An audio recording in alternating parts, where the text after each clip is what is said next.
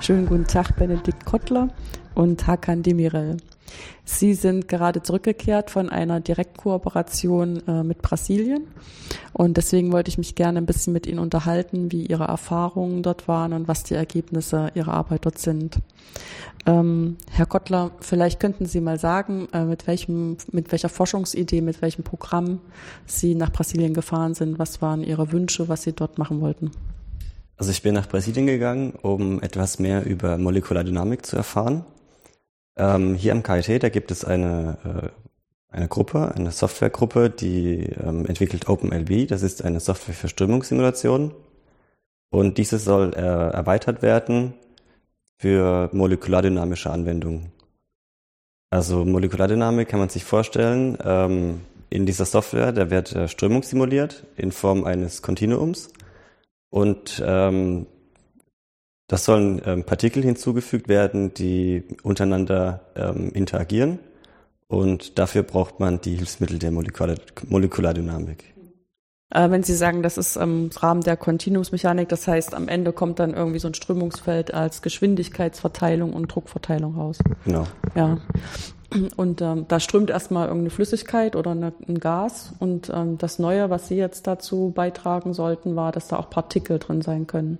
Also auch ein bestimmtes Modell dafür, wie man da Partikel äh, dazu tun kann. Genau, also insbesondere ähm, ähm, interagieren die Artikel untereinander. Also ähm, es gibt da schon Anwendungen, wo ähm, einzelne Partikel durch ähm, angetrieben durch ähm, zum Beispiel Luft ähm, durch die durch die durch einen, einen Raum fliegen. Aber ähm, die Anwendung, dass die Partikel dann auch noch untereinander interagieren, das ist ein bisschen kompliziert, ein bisschen schwierig, mhm. weil da sehr viele äh, Kräfte mit, ähm, mit berücksichtigt werden müssen. Ja, also welche physikalischen ähm, Gegebenheiten würden denn dazu führen, dass die Partikel miteinander interagieren? Ähm, zum Beispiel, wenn die Partikel ähm, in einem Molekül zusammen, zusammen verbunden sind. Mhm. Zum Beispiel im, im Wasser haben wir ja ähm, ein O, also ein Sauerstoffatom und zwei Wasserstoffatome, die miteinander binden. Und äh, die Kräfte, wie die miteinander äh, verbunden sind, die muss man modellieren und dafür braucht man Molekulardynamik. Ja, ähm, ich musste ja jetzt gleich erstmal so ein bisschen schlucken äh, mit dem Sauerstoffatom und dem äh, Wasserstoffatom, das sind Ionen, ne? Ja, genau. Sonst würden die sich nicht binden können. nee, aber das, das wäre also so ein Beispiel, dass sie tatsächlich auf diese niedrige Stufe runtergehen wollen. Mhm. Deswegen Molekulardynamik. In, in welchen Anwendungen spielt das eine Rolle? Dass man wirklich auf diese niedrigste Stufe runtergucken muss? Ähm, das spielt äh, eben eine Rolle, wenn man äh, Moleküle betrachtet. Also in meinem Fall ging es um Filterung. Ja. Und zwar, ähm, man hatte Moleküle innerhalb eines, äh, innerhalb einer Flüssigkeit und mit diesen größeren Molekülen sollen kleinere Schmutzpartikel ähm, herausgefiltert, herausgefiltert werden. Und dadurch, äh, und die großen Moleküle, die ziehen quasi die kleinen Moleküle alle an mhm. und die werden dann dort aggregiert. Mhm. Okay, ja, okay, dann muss man äh, tatsächlich so genau sozusagen hinschauen. Ich meine, eine Möglichkeit wäre natürlich auch zu versuchen, das irgendwie so Mittel, Mittel irgendwie hinzukriegen, durch Beobachtung irgendein einfaches Diffusionsmodell zu haben, was dann ähm, in seiner Mittelung drin hat, wie das funktioniert. Aber dann kann man natürlich nie was vorhersagen, mhm. sondern immer nur vergleichen mit Sachen, die man schon gehabt hat. Ähm, welche Vorbereitung hatten Sie dafür? Also ich meine, wahrscheinlich hatten Sie ja auch schon vorher mit dem OpenLB wenigstens mal gearbeitet, äh, dass Sie auch mit der Arbeitsgruppe in Kontakt gekommen sind. Ähm, genau, ich hatte ein, hier am KIT habe ich ein Praktikum gemacht, wo man mit OpenLB quasi so eine Einführung in OpenLB mhm. Und ähm, zusätzlich gab es im, vor meinem Auslandssemester ein Seminar, wo ich mich ein bisschen intensiver mit dem Thema beschäftigt habe. Ja, und das hat Sie so interessiert, dass Sie ähm, das, das weiter als eine Art Forschungsprojekt dann ähm, fortführen wollten. Genau, da ging es, ähm, letzten Endes sollte eine Massearbeit daraus entstehen. Ja, und das ist dann wie so eine Art Vorbereitung dafür gewesen oder Einarbeitungszeit in die, das Thema der Masterarbeit? Genau. Okay. Und diese, die Kontakte nach ähm, Brasilien gab es wahrscheinlich auch schon. Also ähm, nicht jetzt von Ihrer Seite, sondern von Seite der Arbeitsgruppe, meine ich das? Ja, die gab es schon. Ja. Da gibt's allerlei Kontakte nach Brasilien. Ja. Denn es ist ja schon ein bisschen die Frage, warum man sie dann unbedingt auf die andere Seite der Welt schicken muss, damit sie was lernen über Molekulardynamik. Ich meine, wenn Sie was lernen wollten über brasilianische Kultur, erklärt sich das von selbst. Ne? Aber wenn Sie äh, eigentlich sich auch in Ihre Masterarbeit einarbeiten wollen, dann müssen wir ja schon irgendwie gute Gründe haben. Ja, es war auch man hätte es wahrscheinlich auch hier machen können, aber Brasilien ist natürlich ein bisschen spannender. Ja. Nee, ich meine, es ist auch, ähm, ist natürlich irgendwie so eine, so eine Investition für uns als Arbeitsgruppe, die um dieses OpenLB herum arbeitet, dass wir diesen Kontakt nach Brasilien schon lange haben. Die Brasilianer auch ganz bestimmte Fragen haben, die sie immer wieder auch mit OpenLB beantworten wollen auch so Fragen, wo man vielleicht nicht so drauf kommt. Also wir haben auch so Projekte, wo es um Verkehrssimulationen gibt, geht und das ist tatsächlich in Brasilien auch ein großes Thema. Zum Beispiel auch in Bezug auf Partikel, zwar ein bisschen, also so Staubpartikel, die halt äh, mittransportiert werden im Verkehr und wenn man dann simulieren will, wie man das vielleicht ein bisschen einschränken kann. Da haben wir schon ähm, lange zusammengearbeitet. Aber es ist, ich meine, Brasilien ist ein großes Land, es gibt viele Leute da und äh, auch viel Wissen und auch äh, den eigenen Wunsch, äh, sich mit der Welt ein bisschen da zu verbinden. Und dann spielt das ganz gut zusammen. Ähm, jetzt vielleicht ähm, zu Ihnen, Herr Demirel. Was war denn Ihr Forschungsthema, mit dem Sie nach Brasilien gegangen sind? Mein Forschungsthema besteht eigentlich aus drei Etappen. Mhm. Also man will im Grunde eine Stadt, also Windmodellierung von einer Stadt simulieren, ähm, wobei man ähm, Partikel ähm, auch einführen soll. Und die Partikel werden anhand von so Auto, Autodummies, also an den Stellen, wo die Autos fahren, mhm. ähm, die Partikel auch eingeführt und dann zu schauen, wohin die Partikel eigentlich, ähm, die Konzentration der Partikel sich ähm, verlagern innerhalb dieses Modells.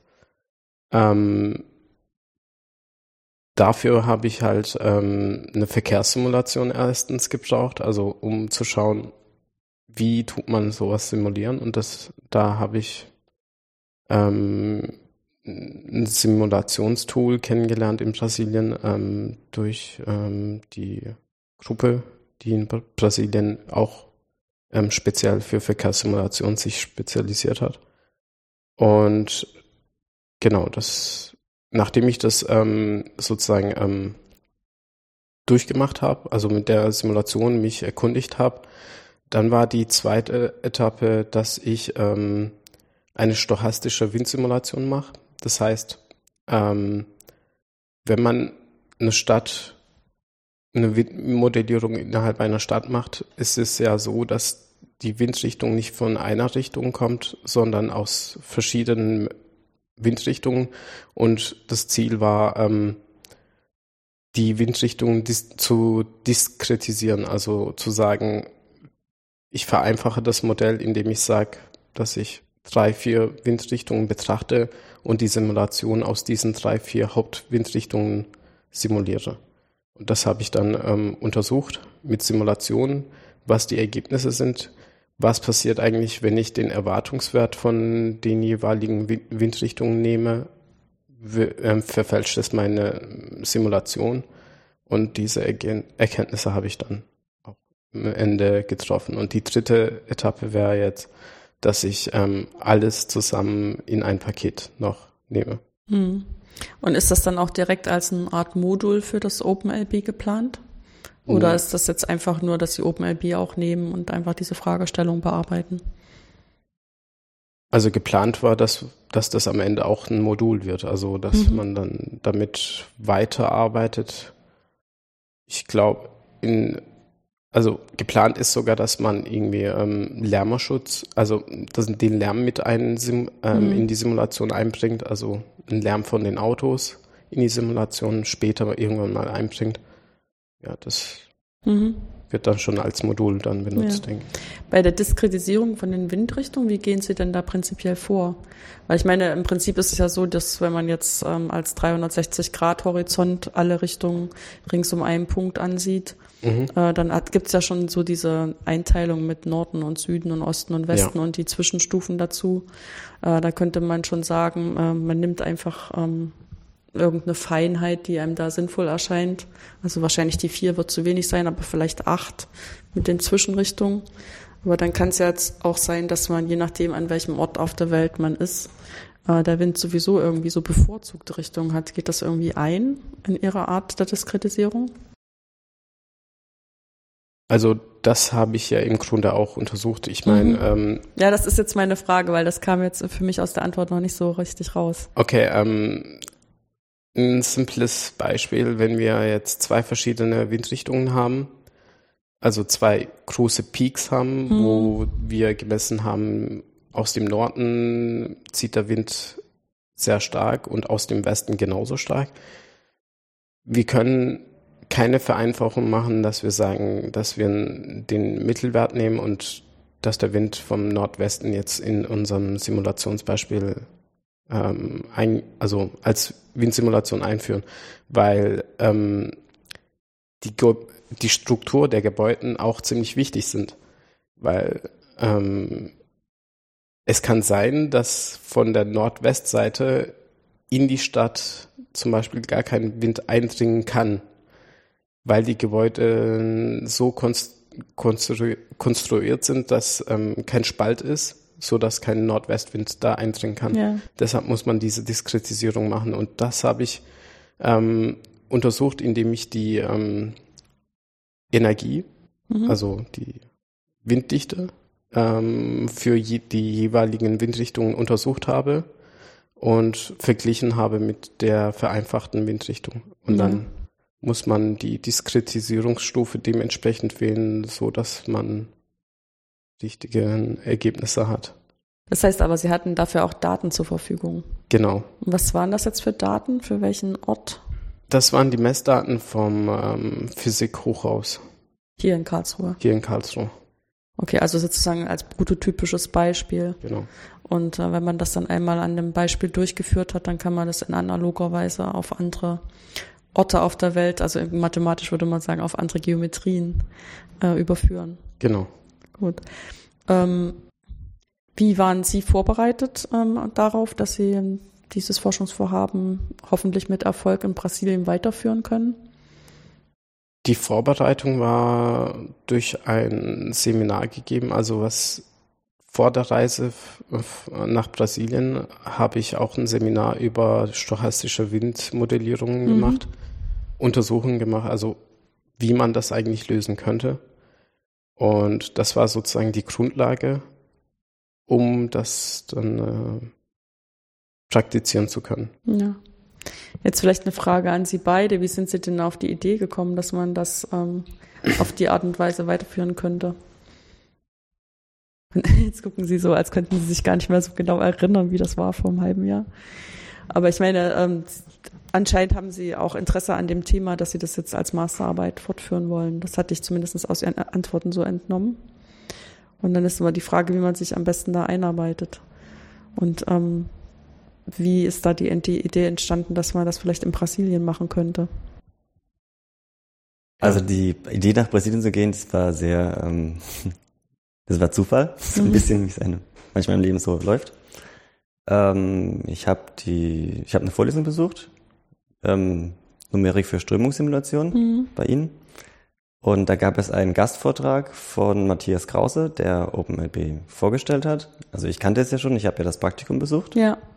Und äh, am Ende dieser Vorlesung gab es, ähm, hat er gemeint, ja, es gibt äh, eine Kooperation mit Brasilien. Hätte da jemand Lust? Und ich habe mir gedacht, ja, ich wollte schon, ich habe mir schon länger überlegt, ein Auslandssemester zu machen und mir gefällt das Thema. Also spreche ich ihn einfach mal an. Okay, das ist cool. Also das war mir jetzt gar nicht so bewusst, dass das direkt darauf ähm, beruhte. Ja, und beim Kaffeetrinken hat der Benedikt mich das angesprochen. Mhm. Also ich habe die Vorlesung nicht besucht gehabt. Ähm, er hat gemeint, ja, wie wäre es, wenn wir nach Brasilien gehen? Also ich habe das Praktikum ähm, für OpenLB auch besucht. Und dann habe ich gemeint, ja, wieso nicht? Könnten wir mal ausprobieren. Ja. Und wie geht das dann so vom, von der Bürokratie her, nachdem die Idee einmal geboren ist und ja im Prinzip auch die Hand schon ausgestreckt ist, dass es auf alle Fälle möglich sein könnte durch diese Kooperationsbrücke nach Brasilien? Also das Wichtigste bei so einem Auslandsaufenthalt ist normalerweise das Geld. Also wenn man nicht gerade reiche Eltern hat, dann braucht Mhm. man das Geld irgendwo anders her. Und da gibt es am KIT ähm, das äh, International Office.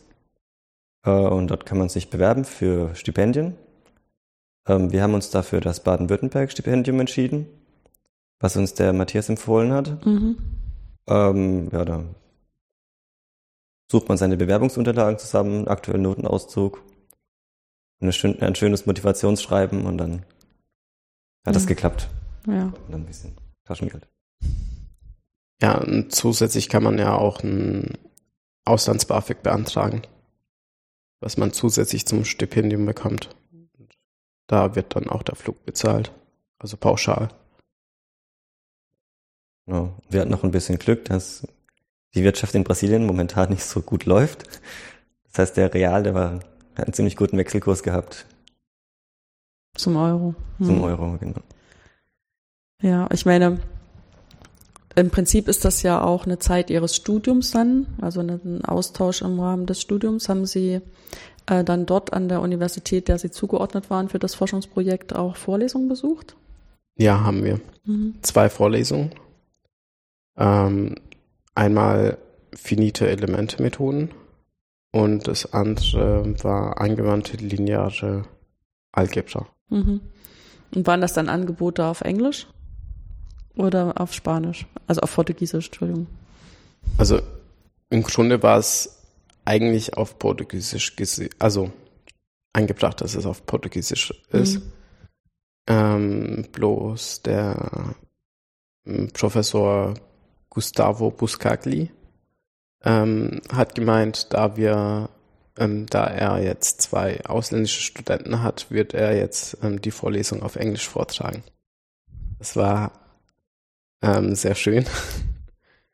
ähm, die andere Vorlesung war dann auf Portugiesisch. Mhm.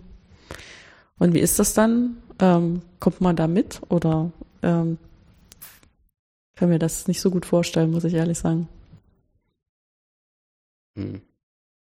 Also die, die Vorlesung auf Englisch, das wäre natürlich kein Problem. Ja, ja, eben. Die Vorlesung auf Portugiesisch, da hatten wir, also das war nicht, das war jetzt nicht ein neues Thema, da kannten wir uns schon aus. Mhm. Von daher haben wir das quasi nochmal alles nochmal ein bisschen gehört. Auf Portugiesisch dann allerdings. Ja.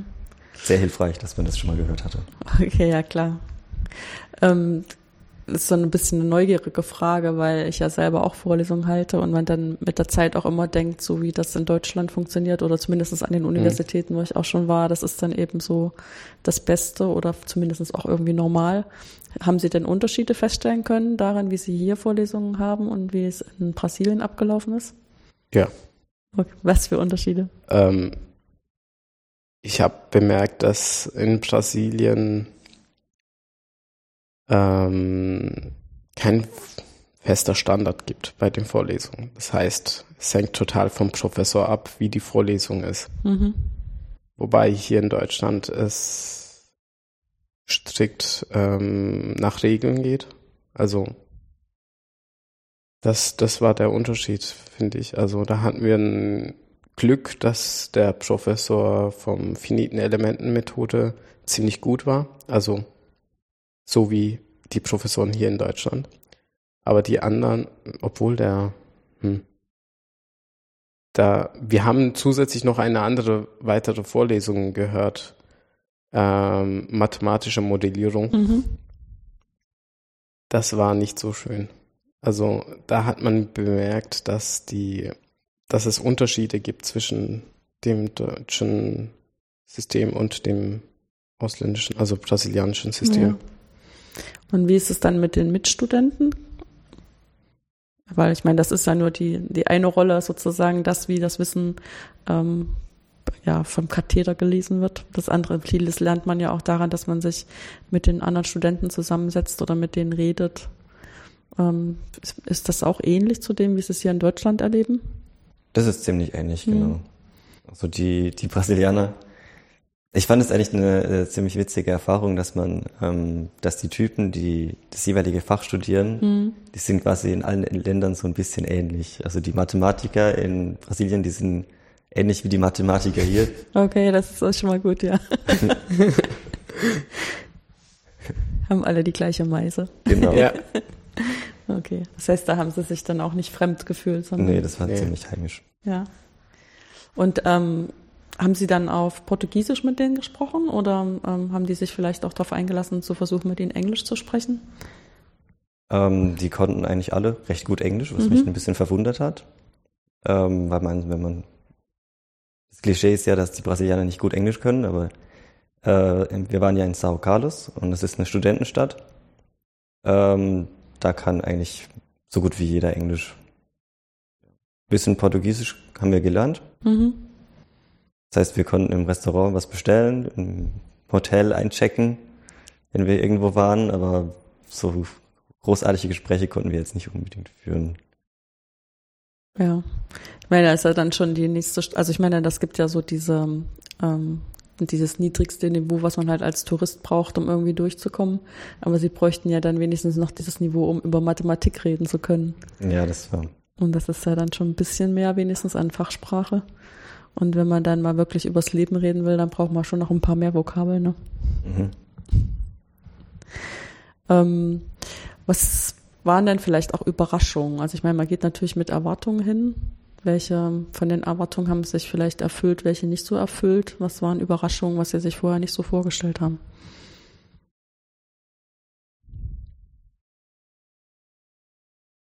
Die Frage kommt jetzt so spontan. ne? Jetzt überlegen. Aber Sie haben ja bestimmt schon ganz vielen Leuten was darüber erzählen müssen, was Sie äh, dort erlebt haben. Ja, das Essen ist ziemlich süß gewesen. Was mir, also, was eine Überraschung war, also, das fällt mir jetzt noch so ein. Also, man hat ja eine ganz andere Vorstellung über Brasilien. Ich, ähm, dieses Klischee, keine Ahnung, ähm, Fußballspieler auf dem Feld, auf den Straßen, das stimmt irgendwie nicht so. Also, ähm, es ist eine ganz normale Stadt, also so wie in Karlsruhe, dann, ja gut, so gut strukturiert ist es nicht. Aber ich meine, es war, es war eine Entdeckung einer neuen Welt, würde ich mal sagen. Also, dass man auf einem anderen Kontinent ist und sieht, da gibt's auch Leben. Also genauso wie hier in Europa. Also das alles ähm, hat mich irgendwie schon irgendwie ähm, beeindruckt, dass, dass, dass, dass mir nicht klar war, dass ähm, die Welt so groß ist. Okay. Aber das ist im Prinzip auch mit dem Unterton, dass es sich dann trotzdem sehr ähnelt. Ne? Ja, Genau. Und was ist dann doch äh, vielleicht ganz anders? Oder reicht ja vielleicht auch etwas anders? Außer der Sprache. Ja, also das Klischee darüber, dass die Deutschen sehr organisiert sind, dann, das merkt man, das stimmt. okay. Also das Ja. ist ziemlich chaotisch manchmal in Brasilien, wenn man so, die Bürokratie ist sehr chaotisch in Brasilien und äh, das ist man von hier halt nicht gewohnt. Hm. Ich weiß nicht, ähm, welche bürokratischen Stufen hatten Sie denn vor ähm, zu, äh, zu nehmen, um jetzt in Brasilien einreisen zu dürfen und dann da auch zu studieren?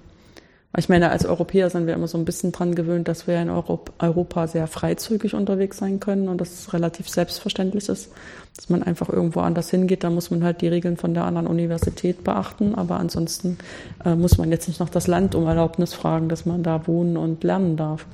Aber nach Brasilien kann man ja jetzt nicht so einfach gehen. Also klar, wir können als Touristen drei Monate hingehen, aber das ist ja nicht dasselbe. Ja, also wir sind einfach nach, äh, nach München in die Botschaft gefahren, Mhm. in die brasilianische Botschaft und haben äh, unsere Papiere gezeigt. Wir haben einen Studienplatz und dann haben die uns ein Visum gegeben. Das war kein Problem. Okay, aber das war dann auch nicht mit irgendwie großen Wartezeiten oder? Nee. Also sprich, die Bürokratie hat hier, die hat dann doch gut die hat geklappt. funktioniert. die hat Okay. funktioniert. Das lag, glaube ich, auch an der Direktkooperation, dass das Mhm. so schnell ging. Also, dass da irgendwie kein Problem gab. Hm. Direktkooperation heißt dann, dass es einen Vertrag gibt zwischen dem KIT und der Genau. Universität dort. Ja. Und dass Studenten ausgetauscht werden. Mhm. Also wir haben ein, ein Beispiel war, ähm, wir haben uns hier, wir mussten uns hier in, in Deutschland schon für die Fächer entscheiden. Mhm. Ähm, das heißt, wir haben eine lange Liste gekriegt mit äh, Möglichkeiten, die wir dann ausgefüllt haben, hingeschickt. Und am Ende, das waren so zehn Fächer, die wir uns überlegt hatten. Und dann kamen, wie gesagt, zwei Fächer zurück, die wir dann letzten Endes besuchen konnten. Und ähm, als wir dann dort waren, haben wir dann natürlich gesehen, es gibt noch andere Fächer, die uns vielleicht auch interessiert hätten an anderen Fakultäten. Mhm. Aber das hat sich dann als relativ schwierig gestaltet, sowas zu ändern, zum Beispiel. Was mir jetzt noch einfällt, ist, ähm, dass die in Brasilien irgendwie einen Fehler gemacht haben und uns als Bachelorstudenten immatrikuliert haben. Ähm, das war auch so ein Hin und Her, hatte etwa zwei, drei Wochen gedauert, bis wir das hingekriegt haben, dass wir als Masterstudenten dort immatrikuliert sind, weil wir ja sonst keine Prüfung dort ablegen können. Mhm. Ähm, also Büro die bürokratische Sichtweise ist halt ein bisschen problematisch. Da braucht man ein bisschen Geduld und Nerven. Ja. Ähm, ansonsten war es schön warm.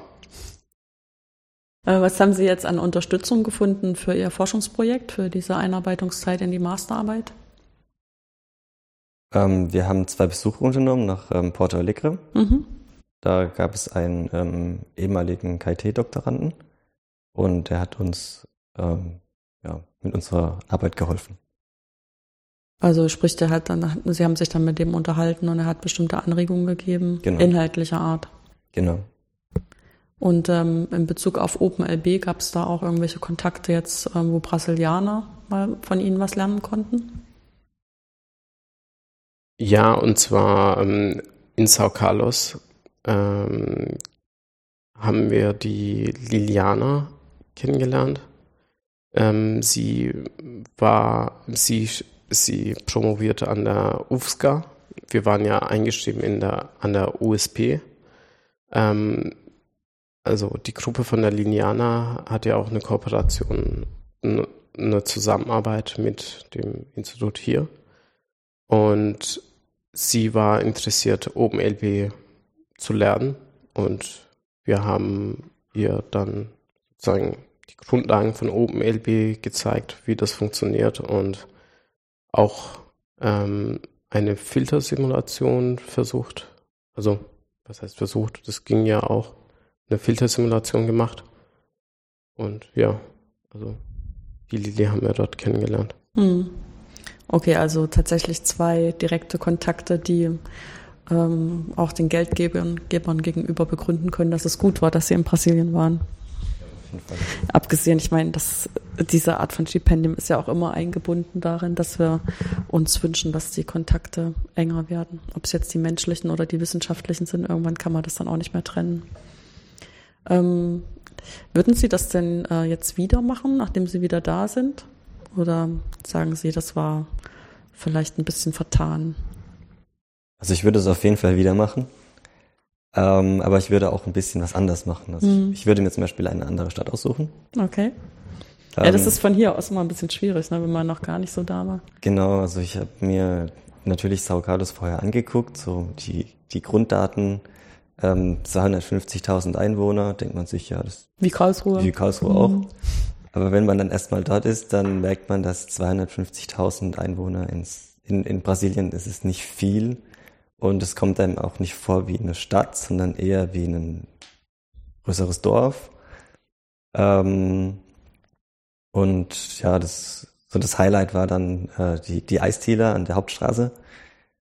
Und äh, wenn man dann in, zum Beispiel nach Sao Paulo direkt oder nach Rio oder nach Porto Alegre gegangen wäre, dann hätte man vielleicht ja so die An äh, Annehmlichkeiten einer Stadt gehabt und nicht so, hm. so dörflich. Und wie weit ist das ungefähr entfernt? Es waren ähm, 350 Kilometer von Sao Paulo mhm. mit dem Bus, drei Stunden. Ähm, für brasilianische Verhältnisse ist das, ist das nah, ne? Ist das direkt ums Eck. Ja. Mhm. Also das kann man sich, äh, die, die Brasilien ist einfach so unglaublich groß. Ähm, die Dimensionen, die man hier in Deutschland kennt, äh, das sind absolut nicht darauf anwendbar. Zum Beispiel nach ähm, Porto Alegre von Sao Paulo waren es ähm, 2000 Kilometer und es war auch ganz normal, da mal kurz hinzufliegen. War kein, nicht so viel Problem. Ja. Und wie waren, wie haben Sie gewohnt? Was irgendwie mit einem Studentenwohnheim, haben Sie sich privat gekümmert? Wie haben Wir Sie das waren hingekriegt? in einer Gastfamilie. Mhm.